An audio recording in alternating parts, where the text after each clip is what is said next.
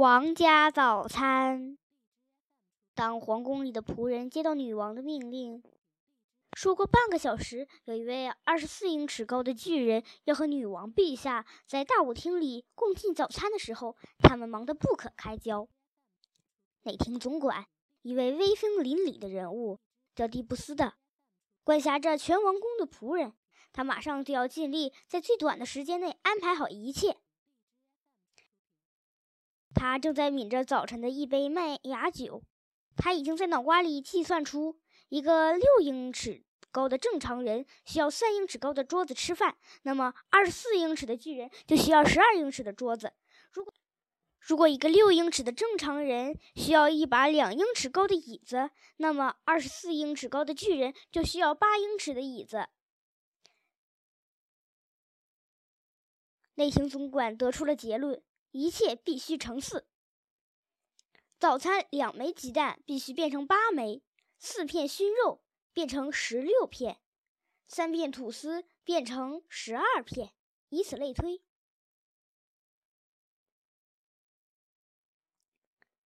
内廷总管飞也似的滑进了舞厅，他们都不走路，只是滑过地面。后面跟着一大批仆人，他们穿着短裤。露出他们漂亮的圆腿肚子和脚腕子。如果你没有均匀好看的脚腕子，就别想当仆人了。你去应聘的时候，他们首先就看你的脚腕。把大钢琴推到舞厅中间。迪布斯先生细声细气的，那些内廷总管总是不提高他们的声音，总是温柔的细声细气的说话。仆人把大钢琴抬来了，搬来一个五斗橱，把它放在钢琴上面。另外几个仆人抬来了五斗橱，把它放在大钢琴的顶上。这是他的椅子，这样正好是八英尺。现在来做桌子，这位先生可以舒舒服服地坐在那儿吃早餐。给我搬来四座高高的落地大摆钟，这些东西皇宫里有的是，每一座大约有十二英尺高。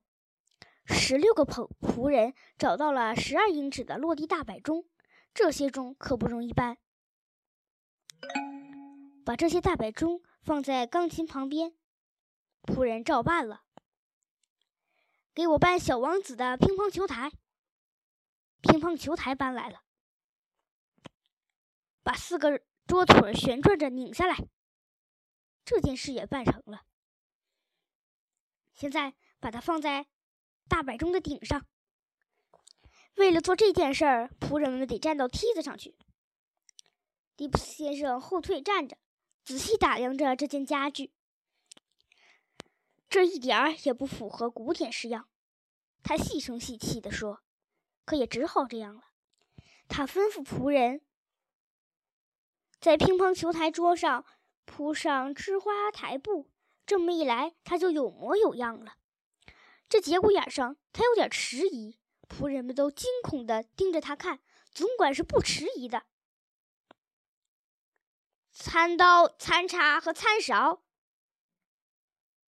我们的刀叉在他手里只是一些小别针。不过他没有迟疑太久，告诉园丁：“我需要一把没有用过的园艺铲子，还有园艺叉子。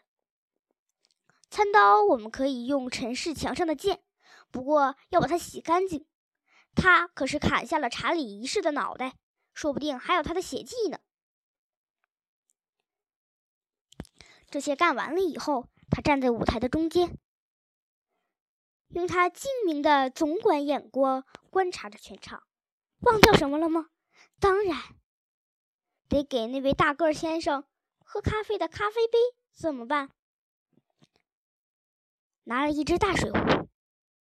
好不容易搬来能装一加仑水的瓷水罐，放在餐桌上，再摆上园艺叉子、园艺铲子和剑，这些事儿就算办完了。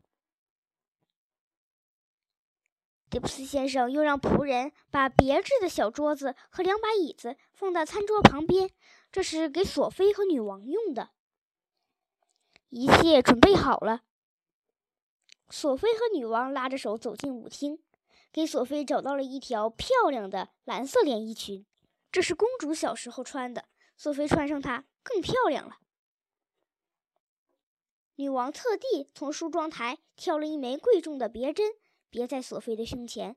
好希尔巨人跟在他们后面，踏进舞厅的门很很麻烦，两只手趴在地上，勉强挤了进来。两个仆人在后面使劲推，两个仆人在前面拉。他脱掉了黑色大斗篷，放下了小号，现在只穿着便服。走进舞厅，他弯着腰，避免碰着天花板。因为这个缘故，他没有留神那盏巨大的水晶吊灯，哗啦，他的头直接撞了上去，玻璃像雨点一样落在了他的身上。哦，大炮炸弹，这什么呀？这是路易十五时代的。女王说：“看上去有点不知所措。她从来没有进过房子。”总管先生皱起了眉头，他吩咐几个仆人把东西打扫干净。他轻蔑地挥了一下手，指点巨人坐到大钢琴上面。多么了不起的座位啊！坐在上面会多么舒舒服服。他一直这么说话吗？常常这样。他会把话说的颠三倒四。好心眼巨人在大钢琴上的五斗橱上面坐了下来，惊奇的环顾舞厅。我的口香糖啊！他叫着。我们是在多么了不起的房间里呀！他大成这样，我得用望远镜看另一头发生了什么事情。仆人端来了煎鸡蛋、熏肉、香肠和炸土豆。就在这时，迪普斯先生突然明白。要把东西端给巨人，他得爬上特高的梯子。然而，爬上梯子必须拖着一只热乎乎的大盘子，另一只手拿着巨大的银咖啡壶，平衡着身体，不能摇来摇去。换了别人，肯定会退缩。好在总管不会退缩，他那么上去了，上啊上啊。索菲和女王饶有兴趣地看着，他暗暗在想。他会失去平衡，哗啦一下掉下去。可是好总管从来不会哗啦一下掉下去。梯子顶上，总管先生像表演杂技那样平衡着身体，给好心眼巨人倒上咖啡，把巨大的盘子放在他面前。盘子里有八个煎鸡蛋、十二个香肠、十六片熏肉和一大堆炸土豆。请问这是什么，陛下？巨人低头望着女王，他除了大鼻子瓜，什么东西也没吃，太难吃极了。可这似乎没有妨碍他生长啊！女王说。好心眼巨人拿起园艺铲子，把所有煎鸡蛋、香肠、熏肉和炸土豆一股脑的铲起来，倒进了大嘴巴里。咕噜噜转的眼睛啊！大鼻子瓜和这东西比起来，味道就臭如狗屎了。女王皱起眉头朝上看，迪普斯先生低头看着他的脚趾头，默默的祷告：“只够吃一小口。你的食品柜里这种好吃的东西还有吗？”迪普斯，女王说：“再给这位先生一打煎鸡蛋和一打香肠。”总管先生心里咕噜着，用白手帕擦了擦眉头，滑出了房间。好心眼巨人举起大瓷壶，哦，他把咖啡喷了出来。对不起，我喝的是什么苦水啊，陛下？那是咖啡，真难喝。有下起可乐吗？你说什么？味道顶呱呱的下气可乐。人吃早餐一定要喝一些下气可乐，陛下。我们接下来就能够快快乐乐的 P R 扑了。什么是 P R 扑啊？索菲板起了脸。巨人。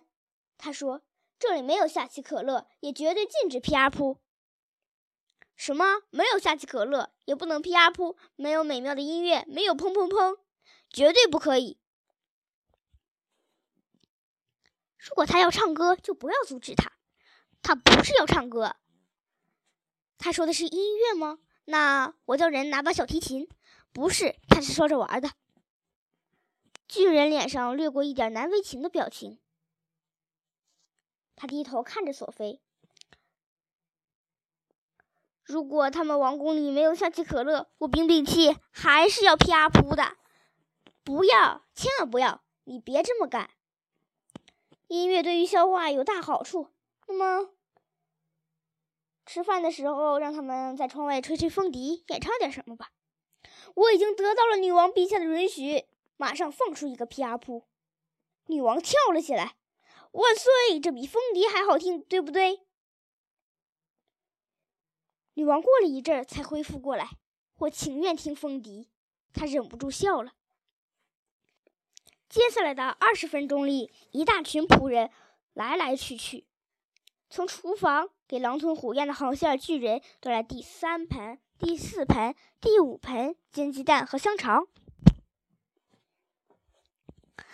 当好心眼巨人吃掉了第七十二枚煎鸡蛋，总管走到女王身边，低着头，弯着腰，对女王细声细气地说：“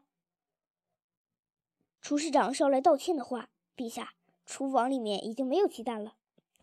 母鸡出什么毛病了？母鸡倒没什么事儿，那就吩咐他们继续下蛋。”他抬头看好下巨人。你们等鸡下蛋的时候，给它上吐司和果酱。吐司也吃完了，厨师长说面包已经没有了，那就多烤些呀。